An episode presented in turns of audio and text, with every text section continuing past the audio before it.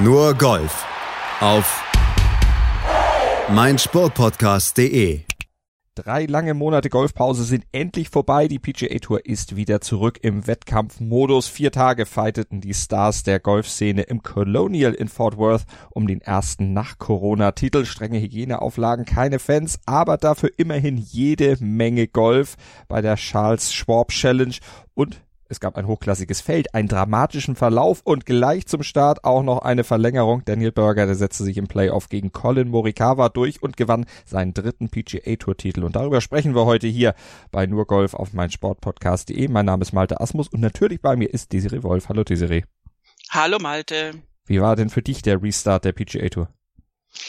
Äh, dringend nötig, weil die Abwesenheit des Tourgeschehens äh, für den Golffan natürlich insgesamt einfach schlimm ist und äh, für mich genauso. Und insofern habe ich sehr genossen, dass da Live-Golf im Fernsehen war und jetzt eben ausnahmsweise, so nett das jetzt mal war zum Start, aber eben nicht äh, Charity-bedingt und auch nicht jetzt nur ein Viererflight, sondern wirklich die äh, das komplette normale Regelgeschehen am Start. Ähm, das war sehr schön und ähm, war, denke ich, auch ein, ein guter Kick-off und vor allen Dingen äh, erste Betrachtung heutzutage keine Covid-19-Fälle bei den ganzen Tests. Insofern äh, gesundheitlich schon mal alles ähm, im grünen Bereich im Moment. Sehr, sehr gut. Bisschen komisch fand ich es auch, Golf ohne Fans, auch wenn die ja eigentlich meist leise sein müssen, wenn den geschlagen wird, aber ein Sonntag ohne von Fans gesäumte Fairways und Grüns auf der PGA Tour ist schon erstmal auf den ersten Blick gewöhnungsbedürftig und das fand auch der Sieger Daniel Berger, für den sich trotzdem alles doch irgendwie wieder normal anfühlte,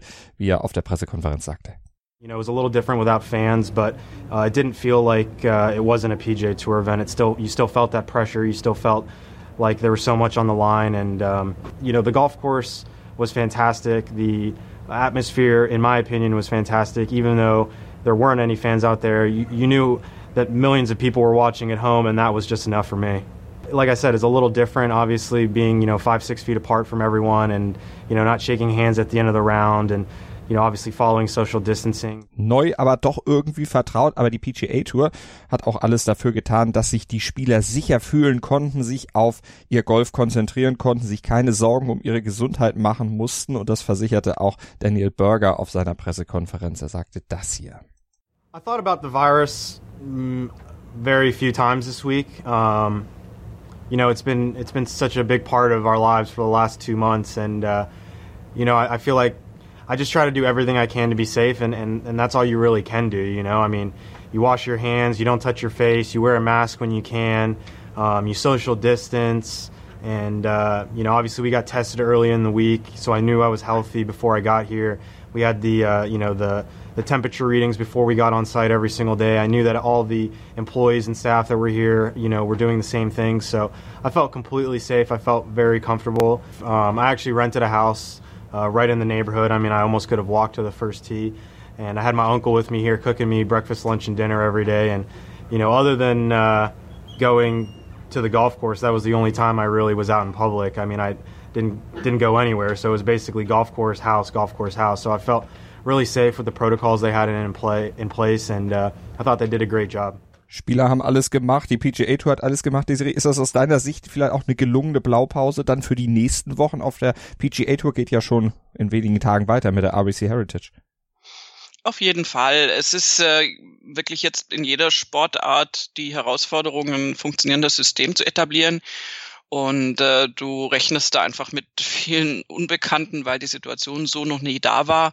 Und die ganzen Tests und die ganzen Vorsichtsmaßnahmen äh, haben jetzt offensichtlich dazu geführt, dass äh, keine positiven Fälle aufgetreten sind und dass sich das Tourgeschehen jetzt an den nächsten Ort weiter bewegen kann. Und das war im Vorfeld ja die, die äh, Sprachregelung, ein Covid-19-Fall, der entdeckt wird bei den ganzen Tests, die jetzt turnierbedingt anstanden, äh, kann man noch verkraften. Zwei wären schon irgendwie blöd. Wenn es mehr sind, ist eine Katastrophe. Und insofern sind wir da tatsächlich im Moment auf der sicheren Seite, soweit man das sagen kann, mhm. bei dieser Art von Virus. Und ähm, ich glaube tatsächlich, dass die Golfpros im eigenen Interesse da sehr, sehr viel dafür tun, sich möglichst äh, wenig vielleicht in, in äh, äh, entsprechend äh, ansteckungsgefährlichen Bereichen zu bewegen oder sich überhaupt möglichst wenig in der Öffentlichkeit zu bewegen im Moment, um das Ansteckungsrisiko zu minimieren, wie es ja auch Daniel Berger im O-Ton letztendlich gesagt hat, äh, dass er die Kontaktpersonen minimiert.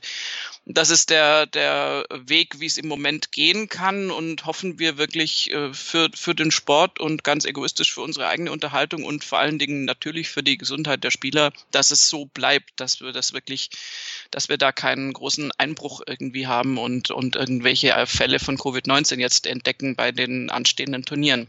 Kommen wir mal zum sportlichen Verlauf des Turniers. Also Daniel Berger, das war jetzt sicherlich nicht der Favorit, den alle Experten vielleicht zwingend auf dem Zettel hatten, aber der ist auf jeden Fall jemand gewesen, der auch schon vor der Corona-Pause recht konstant unterwegs war, auch wenn das ganz große Ausreißerergebnis jetzt noch nicht dabei war. Das lag aber zum einen auch daran, dass er natürlich noch unter dem Eindruck einer Handgelenksverletzung spielte in den letzten Monaten, die ihn zuvor ziemlich lange auf Eis gezwungen hat. Ja, und dann kam eben auch noch mal die Corona-Pause. Wie hat sich das auf ihn ausgewirkt? Wir hören mal rein. Uh, I would say I was nervous on the first tee both times.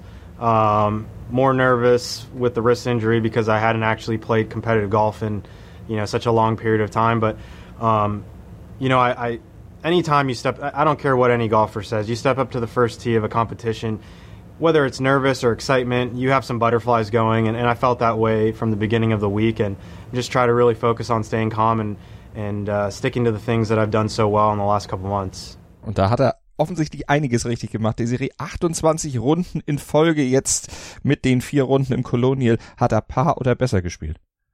Das ist genau das, was der Golfer, die Golferin sehr, sehr gerne hat, nämlich äh, absolute Konstanz, keine Ausreißer nach unten.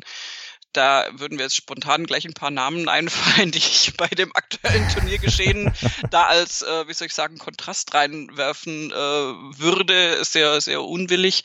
Aber ähm, Daniel Berger hat es wirklich geschafft, da sehr, sehr gut zurückzukommen und du musst ja, du musst sehen, also das sind so Verletzungsgeschichten, die, die sind einfach überhaupt nicht lustig. Handgelenk hatten wir bei vielen Spielen, hatten wir jetzt in einer schwächeren Form auch bei Brooks Köpka.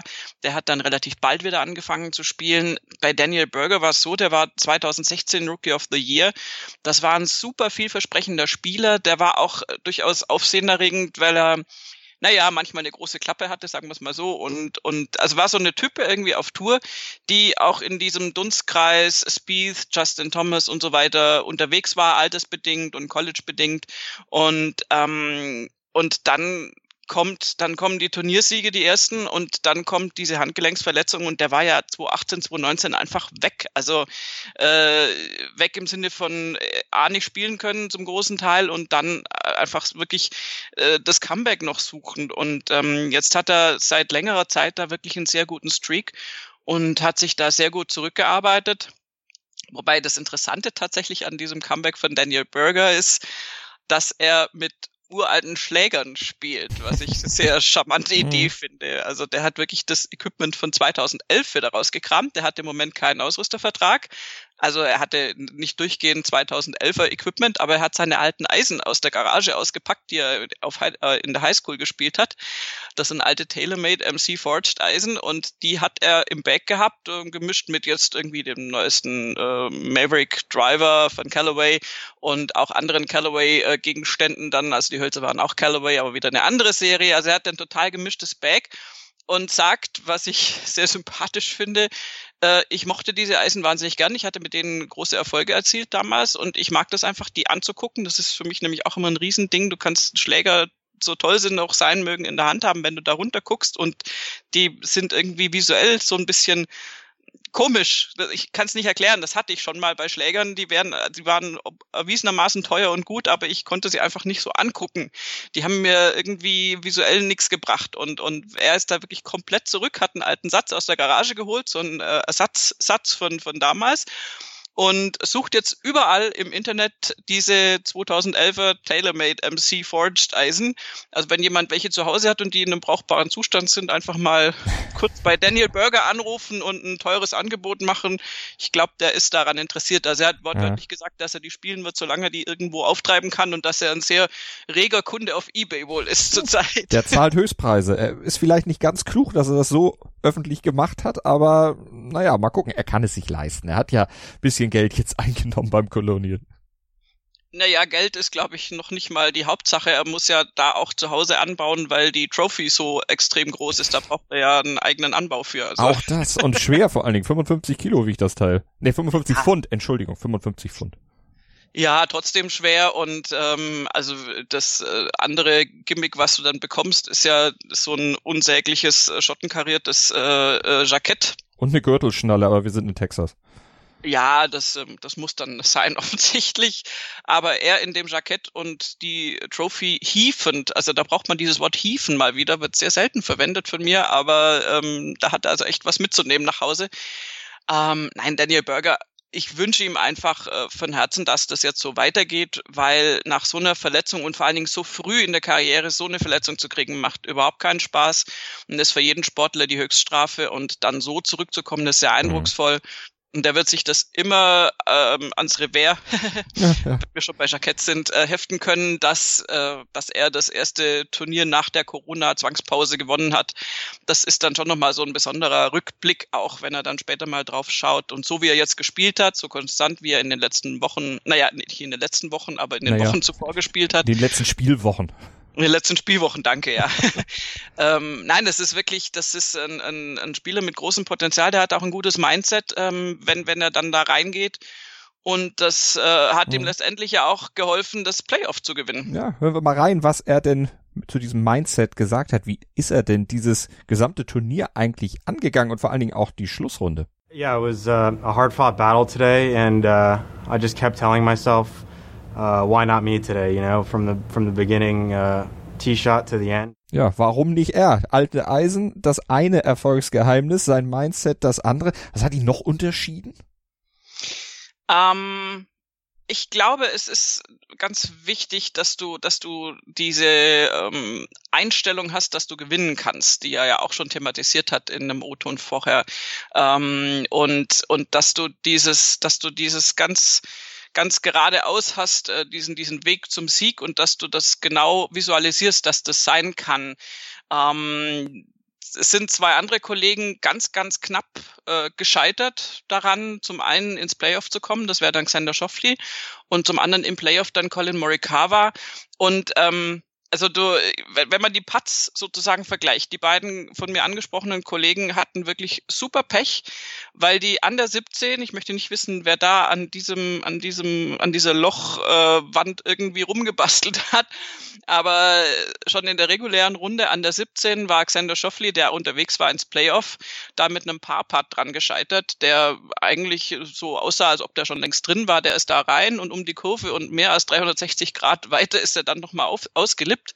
Und Morikawa hatte dann auch einen kurzen Putt im Playoff, der eigentlich klar war. Also wir alle waren schon am zweiten Playoff-Abschlag gedanklich und Morikawa ist dann auch dieser diese, diese Lochwand zum Opfer gefallen, ein bisschen weniger drastisch als Xander Schoffli vorher. Und wenn du dir Daniel Berger angeguckt hast, ähm, die Dinger waren halt einfach klar drin. Der hatte den schwierigeren Putt, den weiteren Putt an dem Playoff-Loch, an der Playoff 17 und die waren schnurgrad drin. Und das ist dann, das ist eine Sache der Überzeugung. Natürlich musst du mit Touchpatten, natürlich musst du dir gut überlegen, wie dosiere ich die Geschwindigkeit. Aber du siehst es dann bei, bei Spielern wie Morikawa und der hat so toll gespielt. Also das ist, da wird noch sehr, sehr viel Schönes kommen in, in seiner Karriere. Das ist ganz, ganz vielversprechend. Der hat mir wahnsinnig leid getan und der war auch total schockiert. Aber vielleicht hat ihm dann dieses letzte, bisschen Entschlossenheit gefehlt. Und Daniel Berger war, glaube ich, wirklich einfach fest entschlossen, das Ding hole ich mir jetzt. Der hatte ja auch vor dem Playoff, der ist nicht auf die Range gegangen, um, um Abschläge zu testen, sondern der hat sich auf die Eins gestellt. Der ist auf den ersten Abschlag und hat da Abschläge gemacht, Eisenschläge gemacht und sich fit gehalten. Also der geht da durchaus auch unkonventionelle Wege. Ob es nun erlaubt ist oder nicht, äh, will ich jetzt gar nicht wissen. Und, ähm, und war dann, glaube ich, einfach entschlossener und ein bisschen kaltblütiger. Und das ist das, was ihn letztendlich auszeichnet. Sonst wäre er auch nicht schon PGA-Tour-Sieger gewesen in jungem Alter. Und jetzt hat er eben auch sein allererstes Playoff gewonnen. Der war nämlich mit einer 0 zu 2 Bilanz in dieses Playoff gegangen. Aber trotzdem, er hatte eben schon diese Erfahrung eines Playoffs. Morikawa bisher noch nicht. Das war sein allererstes. Und am Ende kam dann der zweite Runner-up seiner Karriere dabei raus. 2019 3M Open, da hatte er schon mal Platz zwei ganz knapp eingenommen, jetzt erneut. Also irgendwann ist er dran. Das können wir auf jeden Fall sagen. Da lehnen wir uns, glaube ich, wirklich nicht zu weit aus dem Fenster, dass wir sagen, Morikawa wird auch noch gewinnen, braucht eben noch ein bisschen Erfahrung. Erfahrung, die Daniel Berger eben schon hat. Er hat aber auch gesagt im Interview, dass er ja, so seine ersten zwei Siege und überhaupt dieses Mitspielen da oben immer relativ ja, Gott gegeben entgegengenommen hat, ohne da jetzt groß äh, sich auch der Lage bewusst zu sein, in der er sich befindet und zu sagen, Mann, das ist eigentlich schon eine ganz, ganz große Ehre, mit den ganz Großen da zu spielen. Diesen Ansatz hat er jetzt durch diese Zwangspausen auch ein bisschen geändert spielt vielleicht auch noch ein bisschen mit da rein, dass es eben dann bei ihm jetzt auch diese Konstanz aktuell bringt. Und er sagt, er hat den kleinen Vorteil, dass er im Playoff beim Schlussloch dann vielleicht auch erst als Zweiter schlagen musste. Wir hören mal rein. I think uh, it was a, a, little bit of an advantage to go second after you know Colin hit that tee shot because you know right was probably the only spot that you couldn't hit it on the green from, and uh, I knew there was a little bit of an opening there, and uh, you know I stepped up there and hit a great shot and. Um, you know, my approach shot, I hit a great shot. It just was a little long, but I left myself in a good spot. And, um, you know, Colin hit a great chip shot. And, um, like I said, it was unfortunate that it ended that way, but uh, you know, golf is golf. So ist es. Aber diese äh, ja, Course Strategy, dieses Ausgucken des Gegners und aus dem lernen oder von dem lernen, auch ganz wichtig. Und das bringt natürlich auch so ein bisschen die Erfahrung mit sich. Ja, und da wird auch Morikawa von profitieren, ähm, der übrigens ja Barracuda gewonnen hat letztes Jahr. Das vergisst man immer. Das ist selbst der Sportberichterstattung hinterher Stimmt. passiert, äh, dass irgendjemand gesagt hat, nein, also auch Morikawa wird, wird dann sein erstes Turnier gewinnen. Und ich dachte so, ne, Moment, ja, da war schon eins. Es ist Schatten. nicht so prominent. Im Schatten, ja im Schatten, aber Morikawa hat tatsächlich schon gewonnen und möchte aber natürlich einen größeren Sieg jetzt noch nachlegen, das ist ja eh klar und vielleicht auch noch ein paar mehr.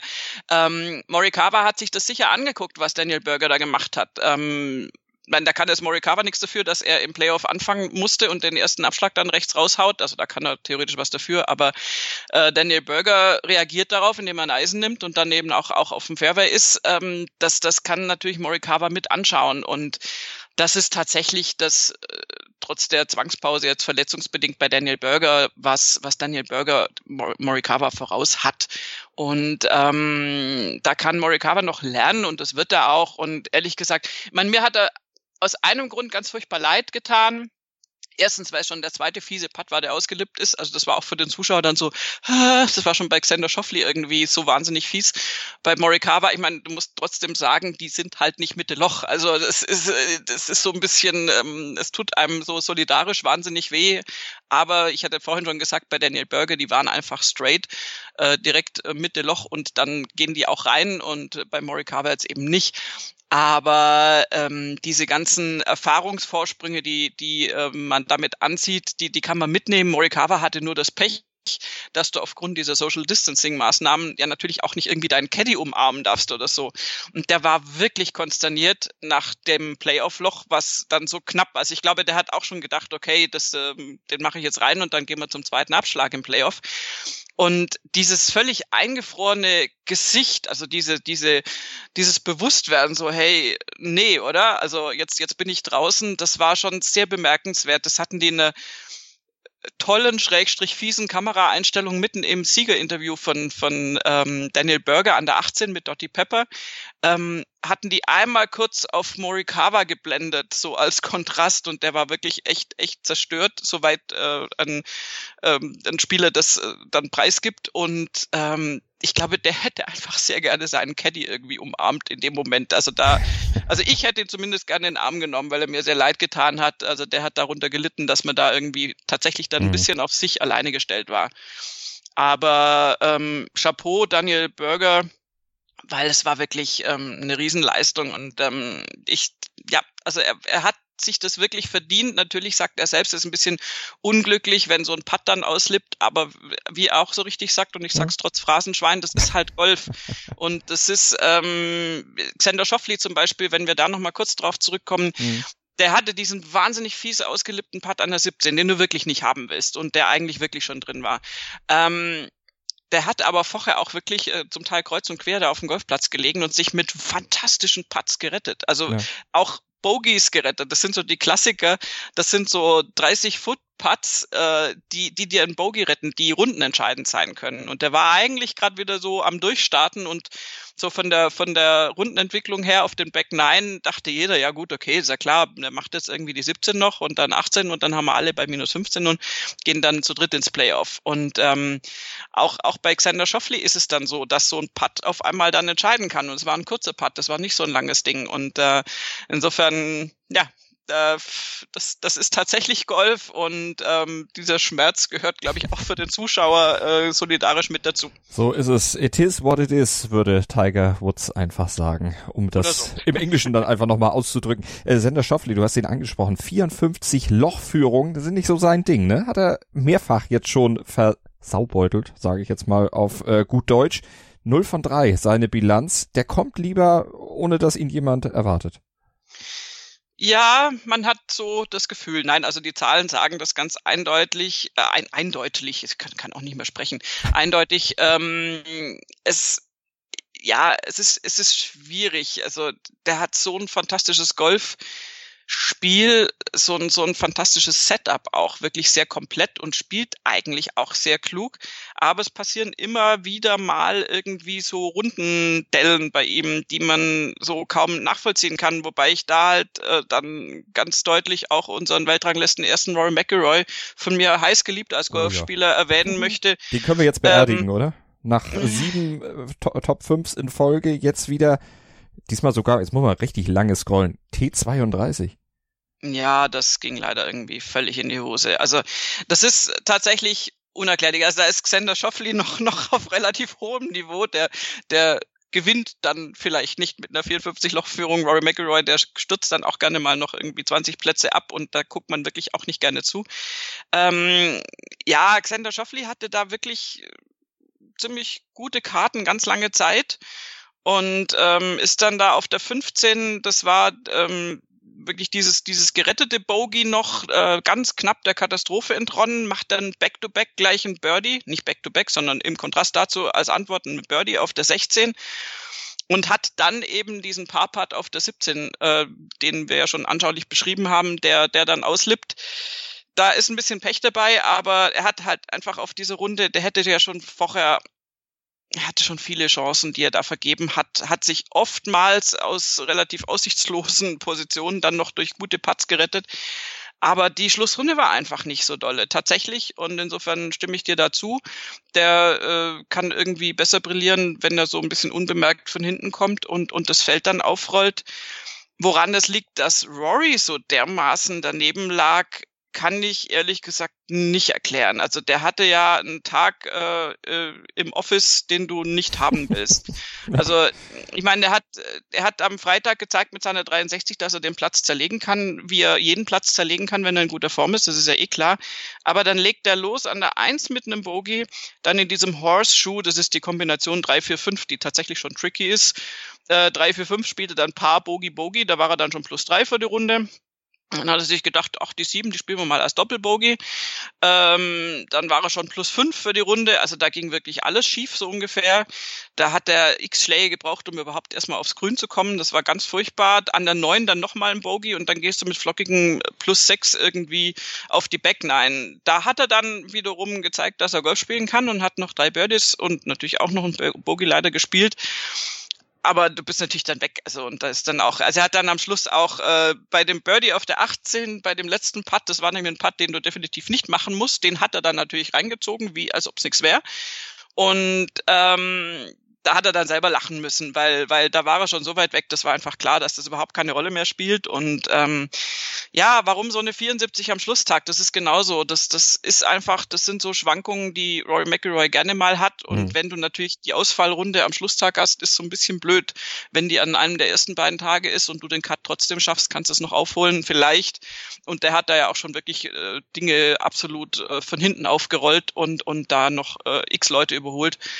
Aber so leider, leider wirklich ein ganz furchtbarer Tag bei Rory McIlroy und Xander Schoffli, da ist jetzt Jammern auf etwas höherem Niveau. Der geht trotzdem dann noch mit einem geteilten dritten Platz raus, übrigens in guter Gesellschaft mit jo. Justin Rose, Bryson DeChambeau, Jason Cochrack ähm, und äh, da kann man dann ja, was heißt, kann man nicht meckern. Der ist sicher enttäuscht, aber er hat auch dann Daniel Berger gratuliert und hat gesagt, hey, ähm, hilft ja nix. Ist halt so. Jason Cockrack, der übrigens eine 64 gespielt hat und damit richtig, richtig tief geschossen hat am Schlusstag. Aber nicht nur Rory McIlroy schoss sehr hoch, sondern auch andere ja, große Namen. Jordan Spieth zum Beispiel, der sich ja drei Runden lang durchaus auch noch Chancen auf den Sieg ausrechnen konnte. Dann eine 71 am Ende gespielt hat, acht Plätze nochmal runtergerutscht ist auf den geteilten Zehnten und den teilt er sich unter anderem mit seinem guten Kumpel Justin Thomas, der auch eine 71 gespielt hat. Also da waren die sich ziemlich einig, die beiden. ja, nur Jordan Spieth, ähm, müsste jetzt die Scorecard nochmal vergleichen, aber bei Jordan Spieth ist mir wirklich in Erinnerung geblieben, dass der so blockweise einfach die Stimmung ändern kann. Ähm, haut da irgendwie von fünf bis acht drei Bogies raus, dann beschließt er auf der Back 9, im Moment, ich bin doch hier aus der Ecke, ich kann das doch, äh, spielt drei tolle Birdies auf 10, 12 und 13, ist dann eigentlich wieder irgendwie mehr oder weniger im Geschäft weil ja noch genügend Löcher übrig sind und dann kommt Bogey 14 und dann natürlich auch noch Bogey 17, das ist dann schon bitter irgendwie. Also das ist so eine ganz typische Up-and-Down-Runde von, von Jordan Spieth. Da war äh, Justin Thomas ein bisschen unspektakulärer unterwegs. Der spielt auf der Front 9 Birdie und Bogey und äh, auf der Back 9 Bogey, Birdie, Bogey. Also das ging es nicht ganz so hoch und runter. Ähm, war definitiv nicht die Runde, die Justin Thomas gerne mal spielen würde. Der hat gleich mit einer 64 angefangen. Da kannst du die 71 natürlich ähm, jetzt nicht als gut verkaufen. Was man vielleicht noch anfügen muss, also als, als Mini, Mini, Mini-Relativierung, dass die äh, Windbedingungen oder überhaupt die, die Turnierbedingungen, ja, hauptsächlich der Wind, wirklich tricky wurden. Und zwar zum Ende der Schlussrunde. Also da, damit hatten dann alle zu kämpfen. Ich kann mich auch an Schlag von Jordan Spieth erinnern, wo er dann auf den Mikros, auf den Außenmikros war und nur irgendwie damit gehadert hat und gesagt so, boah, krass, ey. So sinngemäß hätte ich jetzt auch nicht gedacht, dass der Wind so dermaßen mit reinspielt und der kennt sich nun wirklich aus da äh, in der Ecke. Also das vielleicht noch als Randbemerkung. Das war nicht ganz einfach einfach. Also es hat es vielleicht auch schwieriger gemacht, so richtig tief zu scoren, wenn du ganz am Schluss unterwegs warst. Ähm, aber trotzdem guckt der Jason Cockrock an, der hat das natürlich auch, äh, auch wenn er wirklich von, von hinten kam, äh, hat er das immer noch ganz, ganz großartig gemacht. Und ähm, insofern ist das jetzt auch nicht wirklich eine Ausrede. Gucken wir noch kurz auf den unteren Teil des Leaderboards. Bernhard Langer, der war ja als einziger Deutscher am Start, der hat den Cut verpasst. Zwei 70er Runden waren zu wenig, aber er ist insgesamt mit dem verpassten Cut in durchaus guter Gesellschaft. Phil Mickelson hat es auch nicht geschafft. John Rahm hat es nicht geschafft. Sepp Stracker aus Österreich hat es nicht geschafft, Matt Kutscher nicht, äh, Sergio Garcia, Graham McDowell, also sind durchaus ein paar Namen, wo man sagen kann, ja, da ist noch ein bisschen Rost vielleicht, auch ein bisschen Corona-Rost dran. Ja, also äh, immer schwierig einzuschätzen, woran es jetzt genau lag. Also du hast natürlich auch bei einem regulären Turnier immer wieder große Namen, die den Cut nicht geschafft haben. In dem Fall ist die Menge, also es, es hält sich so die Waage. Ne? Die einen äh, haben es wirklich bis ganz nach, nach oben geschafft erstmal oder kommen dann so Top 10 raus. Sind doch sehr viele große Namen oder sagen wir Top 15. Ähm, einige eben dann am Cut gescheitert. Ich meine, das ist jetzt, wir hatten das in der Vorbesprechung schon gesagt, auch nicht der einfachste aller Golfplätze. Ähm, du hast wirklich die Herausforderung, dich an dieses, äh, an diese Baumbestände äh, zu gewöhnen, wirklich präzise zu spielen. Und wenn das natürlich nicht klappt, bist du nach zwei Tagen auch sehr, sehr schnell weg vom Fenster, Schrägstrich aus dem Cut. Ähm, insofern schauen wir einfach mal, wie die sich ähm, in, in die nächste Woche weiterentwickeln, weil wir in der nächsten Woche tatsächlich ein ganz ähnliches Feld wieder haben werden, mhm. ähm, vor allen Dingen was die Spitzenleute anbelangt. Alle Top-5-Spieler sind wieder am Start. Also da ist dann gleich der Praxistest, wie es in der Woche zwei, der folgt auf dem Fuße aber kein Tiger mit dabei in der nächsten Woche auch nicht, also genauso wie in dieser Woche, aber auf dieses Turnier in Harbour Town, das ABC Heritage. Da bereiten wir euch natürlich in dieser Woche auch noch ausführlich vor hier bei Nurgolf auf mein Sportpodcast.de. Ich werde auch noch mal ganz genau die Siegerlisten des letzten Jahres studieren, damit mir nicht wieder ein Sieg von Colin Morikawa oder jemand anderem durchrutscht. Aber zu meiner Entschuldigung, Desiree, muss ich sagen, da nebenbei fand das WGC St. Jude Invitational statt. Da kann man so ein kleines Turnier doch nicht auch noch im Blick haben. Ich wollte dich da jetzt nicht irgendwie Nein, du hast ja recht, das äh, war ja genau lassen. richtig. Es war so wirklich so, dass, dass Ewan McMurray von, vom Guardian hatte das wirklich offiziell geschrieben mit diesem fehlenden ersten Sieg und der wird schon noch kommen und hat dafür also einen Shitstorm im Internet, äh, ähm, naja, nicht Shitstorm, aber natürlich sofort die korrigierende Messenger im Internet bekommen. Und deswegen musste ich so lachen, weil das einfach, ähm, also du bist definitiv nicht der Einzige, dem das passiert und das ist auch überhaupt nicht schlimm. Mal gucken. Äh, ihr dürft mir gerne einen netten Kommentar dazu schreiben, wo auch immer ihr mögt, bei Facebook, bei Twitter oder selbstverständlich dann auch bei iTunes, wenn ihr euch da entschließt uns vielleicht eine kleine Rezension zu schreiben, dürft ihr mit aufnehmen, aber zieht nicht zu viele Sterne ab, das wäre ein bisschen gemein. Ihr werdet doch auch nicht drauf gekommen, oder? Wir hören uns auf jeden Fall wieder bei nur Golf hier auf meinsportpodcast.de. Ihr bleibt uns hoffentlich gewogen, achtet auf das, was wir hier sagen. Seid gerne ein bisschen kritisch, dürft ihr auf jeden Fall sein. Und dann hören wir uns mit der Vorschau aufs RBC Heritage. Vielen Dank fürs Zuhören und dir auch vielen Dank, Desiree. Sehr gerne. Nur Golf. Auf meinsportpodcast.de